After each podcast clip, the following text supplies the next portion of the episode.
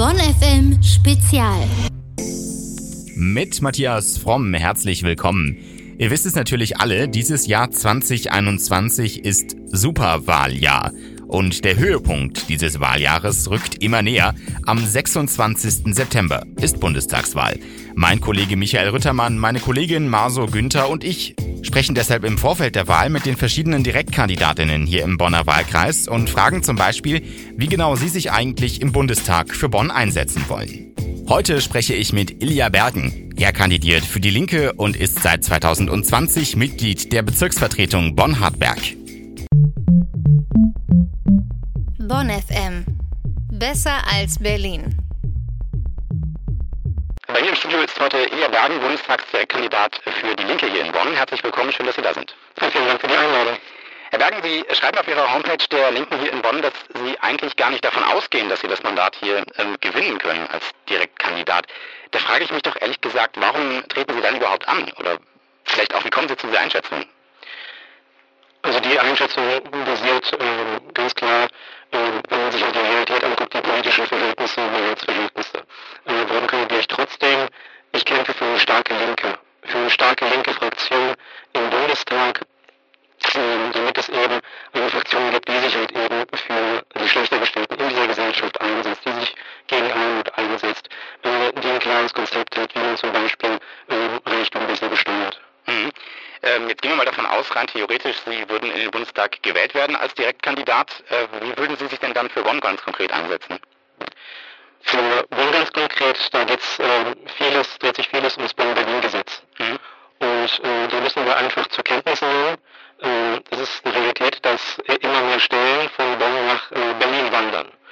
Das wurde Fakten geschaffen äh, gegen die Vereinbarung im Bonn-Berlin-Gesetz. Und ich finde, äh, da muss es dann eine Zusatzvereinbarung geben, zum Beispiel, die dafür Kompensationen vorsieht, zum Beispiel im Wohnungsbau. Also dass äh, Berlin, äh, dass die Bundesregierung äh, Bonn unterstützt mit Geld beim Wohnungsbau. Mhm. Ähm, jetzt haben Sie gerade das Bonn-Berlin-Gesetz schon, schon angesprochen. Es ist ja so, dass Bonn jetzt seit mittlerweile fast 30 Jahren keine Hauptstadt mehr ist und trotzdem immer noch viele Bundesbehörden ihren Sitz hier haben. Das führt natürlich dazu, dass äh, diverse Menschen ähm, in den Behörden hin und her reisen müssen zwischen Bonn und Berlin. Mittlerweile auch wieder mehr mit dem Zug, aber hin und wieder auch immer noch per Flugzeug. Ist das allein aus Klimaschutzgründen eigentlich noch zeitgemäß, diese Aufteilung? Ich finde, die Strukturen, die hier über Jahre und Jahrzehnte entstanden sind, äh, die sollte man nicht einfach so, äh, nicht einfach so aufgeben. Und äh, während der Corona-Pandemie haben wir ja auch äh, viel dazugelernt, was man zum Beispiel auch alles online und äh, per Videokonferenz alles äh, besprechen kann so dass ich da auch glaube, also dass, die Notwendigkeit von Reisen äh, reduziert wird. Das ändert aber nichts daran, dass äh, Bonn Ministerien behalten muss und dass die Infrastruktur, die hier dafür gebaut worden ist, auch dafür gut eingesetzt werden kann, um die Regierungssache zu machen. Okay. Ähm, Klimaschutz, habe ich gerade schon kurz erwähnt, ist natürlich eines der ähm, entscheidenden Wahlkampfthemen. Die Parteien, die man damit vor allen Dingen in Verbindung bringt, sind die Grünen. Die ernten allerdings für ihr Programm auch ziemlich viel Kritik, zu wenig ambitioniert und vor allen Dingen zu wenig sozial gerecht heißt es da, unter anderem auch aus Ihrer Partei von den Linken. Ähm, wie sehen denn Ihre Ideen für mehr Klimaschutz aus? Sind die Linken sozusagen die besseren Grünen eigentlich? Das kann ich direkt so bejahen im Prinzip. Äh, denn die Klimafrage ist auch eine soziale Frage. Äh, es sind nicht die Armen der Gesellschaft, die das Klima kaputt machen. Gleichzeitig sind es aber die, äh, die darunter am meisten leiden. Und wenn wir zum Beispiel darüber sprechen, dass wir aus der Braunkohle aussteigen müssen, das, ist, das will auch meine Partei, äh, dann müssen wir die Menschen vor Ort auch mitnehmen, zum Beispiel über einen äh, Transformationsfonds äh, und da jährlich äh, Milliarden in die Umstrukturierung investieren. Mhm. Äh, das heißt, ähm, das gut, Investitionen haben Sie gerade schon äh, von gesprochen. Das wollen Sie in Ihrem Wahlprogramm generell sehr viel. Zum Beispiel auch 120 Milliarden Euro für die öffentliche Daseinsvorsorge und die Infrastruktur. Auch der öffentliche Nahverkehr soll am liebsten kostenlos sein. Jetzt muss man aber sagen, wir kommen gerade aus einer Zeit, wo der Staat ja sehr viele Schulden nochmal aufgenommen hat ähm, und auch andere Investitionen in viele Bereiche anstehen nach der Bundestagswahl. Wie wollen Sie das finanzieren? Ähm, Steuererhöhungen radikal in vielen Bereichen oder einfach äh, die Staatsverschuldung äh, ins Endlose treiben, sage ich mal.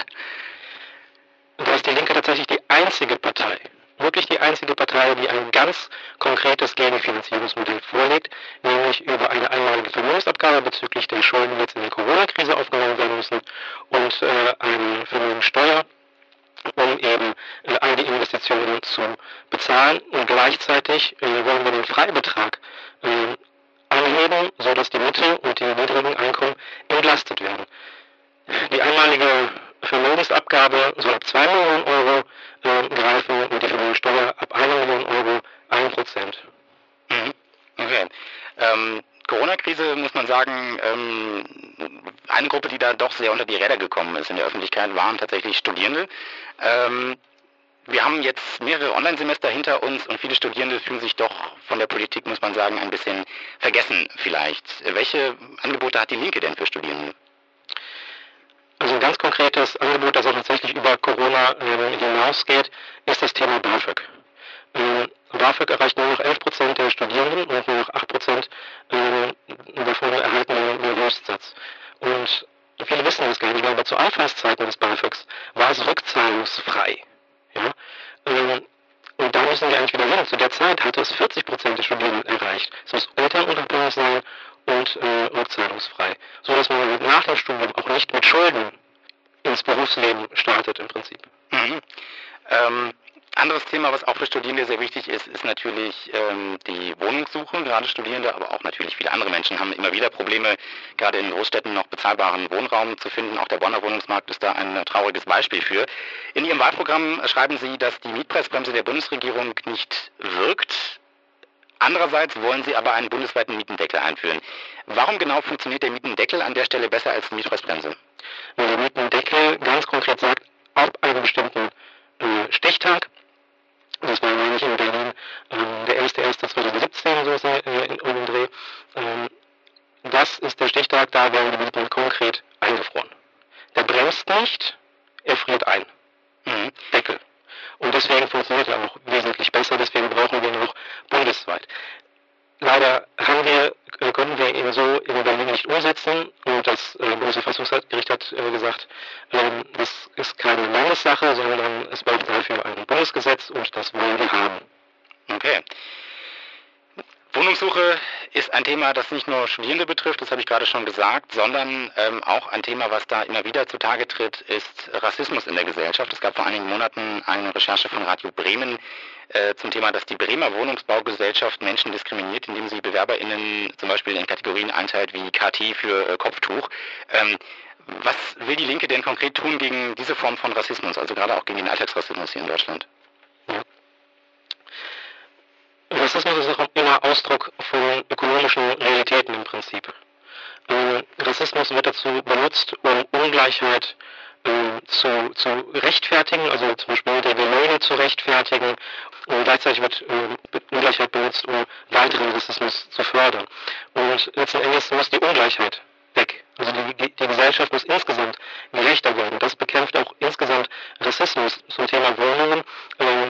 Oder Wohnungsmarkt ist es ja konkret so, dass Menschen, die einen nicht deutsch klingenden Namen haben, ja, ähm, stark benachteiligt sind auf dem Wohnungsmarkt. Ähm, was da helfen kann, sind zum Beispiel anonymisierte Bewerbungsverfahren. Oder halt einfach auch ganz konkret mehr Sozialwohnungen, mehr Wohnungen insgesamt, den Druck vom äh, Wohnungsmarkt einfach nehmen.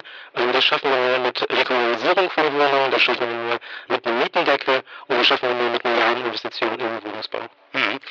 Ähm, Sie haben gerade das Thema Ungleichheit schon angesprochen. Wenn wir das Ganze mal ein bisschen globaler betrachten, dann sind wir ganz schnell bei den europäischen Außengrenzen, wo seit vielen Jahren immer wieder Menschen sterben bei dem Versuch, übers Mittelmeer zu fliehen. Ähm, gut, nicht erst seit Moria ist das bekannt, aber ich denke, die Schlagzeilen von Moria aus dem letzten Jahr haben wir alle noch in Erinnerung. Aber das hat sich ja seitdem nicht wirklich verbessert. Die Europäische Union findet da erstaunlich wenig Antworten drauf, muss man äh, so sagen. Äh, was sind denn die Antworten der Linken auf dieses Problem? Alle wissen, dass Dublin versagt hat. Ähm, und es wird an den europäischen Ausgrenzen systematisch Menschenrecht verletzt. Und auch innerhalb der EU, zum Beispiel im Lager in Griechenland, äh, wird systematisch Menschenrecht verletzt. Ähm, wir brauchen einen, einen Verteilmechanismus innerhalb der EU, der es Staaten ermöglicht, die Flüchtlinge aufnehmen können und wollen, diese aufzunehmen. Und wenn ein Staat, so falsch ich das auch finde, keine Flüchtlinge aufnehmen möchte, dann muss er wenigstens dafür die anderen zahlen. Ja? Ähm, dort die Kosten übernehmen. Mhm. Ähm, wie realistisch äh, glauben Sie, ist das umsetzbar, gerade im europäischen Kontext, wenn man auch auf andere europäische äh, Mitgliedstaaten guckt? Ja, wir sind jetzt ein bisschen im Thema EU und ähm, wenn die EU so weitermacht, wie sie im Moment funktioniert, dann würde ich ernsthafte äh, Sorgen darum, dass sie weiter zerfasert, weiter äh, zerfällt, weil sie nicht die Interessen der Menschen im Blick hat im Prinzip, sondern die Interessen äh, von Bankenkonzernen und Versicherungen. Ähm, und äh, das muss abgestellt werden. Ja? Ähm, die, wir brauchen eine, ein, ein, soziales Europa, ein soziales Europa der Menschenrechte. Das muss der Fokus sein. Und dann führen wir auch nicht solche Diskussionen über Grenzschutz und Menschenrechtsverletzungen innerhalb Europas in in Flüchtlingslagern. Also die Autorität müssen verschoben werden. Aber das heißt, wenn Sie das äh, irgendwie erreichen wollen, müssen Sie sich ja auch als deutsche Linke irgendwie in eine Position bringen, wo Sie das auch umsetzen können. Das heißt, das wäre zum Beispiel eine Regierungsbeteiligung in Deutschland. Jetzt muss man aber sagen, die Linke steht aktuell in den Umfragen bei etwa 7 Prozent. Das ist nochmal deutlich weniger als bei der letzten Bundestagswahl vor vier Jahren. Damit können Sie ja nicht wirklich zufrieden sein. Wie wollen Sie den Trend noch drehen? Das sind wir auch nicht. Ähm, ich konkret möchte den Trend dahin äh, drehen, dass ich tatsächlich um die Zweitstimmen werben werbe. Die sind mir wirklich, wirklich wichtig. Also was mein Erststimmergebnis angeht, habe ich keine, keine Eitelkeiten, aber was ich wirklich will, ist eine starke Linke äh, im Bundestag. Und wie können wir das äh, bundesweit drehen? Na, indem wir halt eben ganz konkret die Interessen äh, der Mehrheit der, der Bevölkerung in den Mittelpunkt stellen. Ja, und das sind, ist das Thema Rente, das ist das Thema Löhne, das ist das Thema halt eben, äh, wie bezahlen wir diese gewaltigen Schulden, die da aufgenommen wurden. Alle Bundesregierungen vorher äh, haben alle Kosten und Risiken im Prinzip äh, auf die Mitte der Gesellschaft abgewälzt. Und das darf nicht sein. Darum müssen wir niedrige und mittlere Einkommen entlasten und über eine Vermögensabgabe höhere Einkommen stärker besteuern, stärker in die Pflicht nehmen, äh, weil so auch die Ungleichheit immer weiter wächst, wenn wir das nicht machen. Mhm. Ähm, wenn Sie es dann tatsächlich in eine Regierung schaffen sollten oder sagen wir mal in eine, eine einen Wert, wo man äh, eine Regierungsbeteiligung ähm, erstreben kann, mit welchen Parteien würden Sie denn am liebsten koalieren? Oder was würden Sie vielleicht auch ausschließen, umgekehrt gefragt? Mit den Parteien, die unsere Ziele mit unterstützen. Äh, welche sind das aktuell nach Ihrer Einschätzung? Also es ist äh, jetzt kein Geheimnis, dass zum Beispiel uns eine äh, SPD äh, grundsätzlich erstmal näher steht als eine FDP. Ähm, und mich bedrückt es sehr, dass zum Beispiel auch die SPD nicht aus ihrem Umfragetief im Prinzip ähm, rauskommt. Das ist wirklich, das ist wirklich dramatisch. Ähm, aber letzten Endes kommt es nicht für uns darauf an, ähm, auf Farbenspiele im Prinzip, sondern mit wem können wir unsere Inhalte umsetzen. Das ist die entscheidende Frage, an der wir uns orientieren müssen. Okay. Ähm, schauen wir doch vielleicht zum Schluss noch mal ein bisschen in die äh, Glaskugel sozusagen. Wie stellen Sie sich die Zukunft Deutschlands nach Corona vor? Also wird es diese vielbeschworene Rückkehr zur Normalität geben oder wird sich unser Land stark verändern, vielleicht sogar auch stark verändern müssen? Es wird sich stark verändern müssen und gleichzeitig zur Normalität zurückkehren. Was meine ich mit Normalität in dem Sinne? Halt einfach, dass man äh, rausgehen kann, sich, sich treffen kann, Veranstaltungen, äh, Aktionen, äh, feiern. Ja, das, das müssen wir wieder haben. Also äh, wenn das mit Normalität gemeint ist, ja, sehr, sehr gerne. Ähm, wo es sich aber wirklich stark verändern muss, ist eben bei, den, bei Fragen des, ähm, des, des Klimawandels, der sozialen Ungerechtigkeit. Äh, da müssen wir äh, starke Veränderungen vornehmen. Da müssen wir stark gegenarbeiten, äh, damit es eben nicht zu einer Klimakatastrophe kommt äh, und damit die Gesellschaft nicht immer weiter auseinanderdriftet. Und dafür brauchen wir höhere Löhne von mindestens 13 Euro Mindestlohn. Dafür brauchen wir starke Renten, die alle einzahlen. dafür brauchen wir eine Krankenversicherung, die alle einzahlen. Und so kriegt man das dann noch hin sagt Ilja Bergen, Direktkandidat äh, für die Linke hier im Bundestagswahlkreis hier in Bonn. Vielen Dank für Ihre Zeit und für das Gespräch.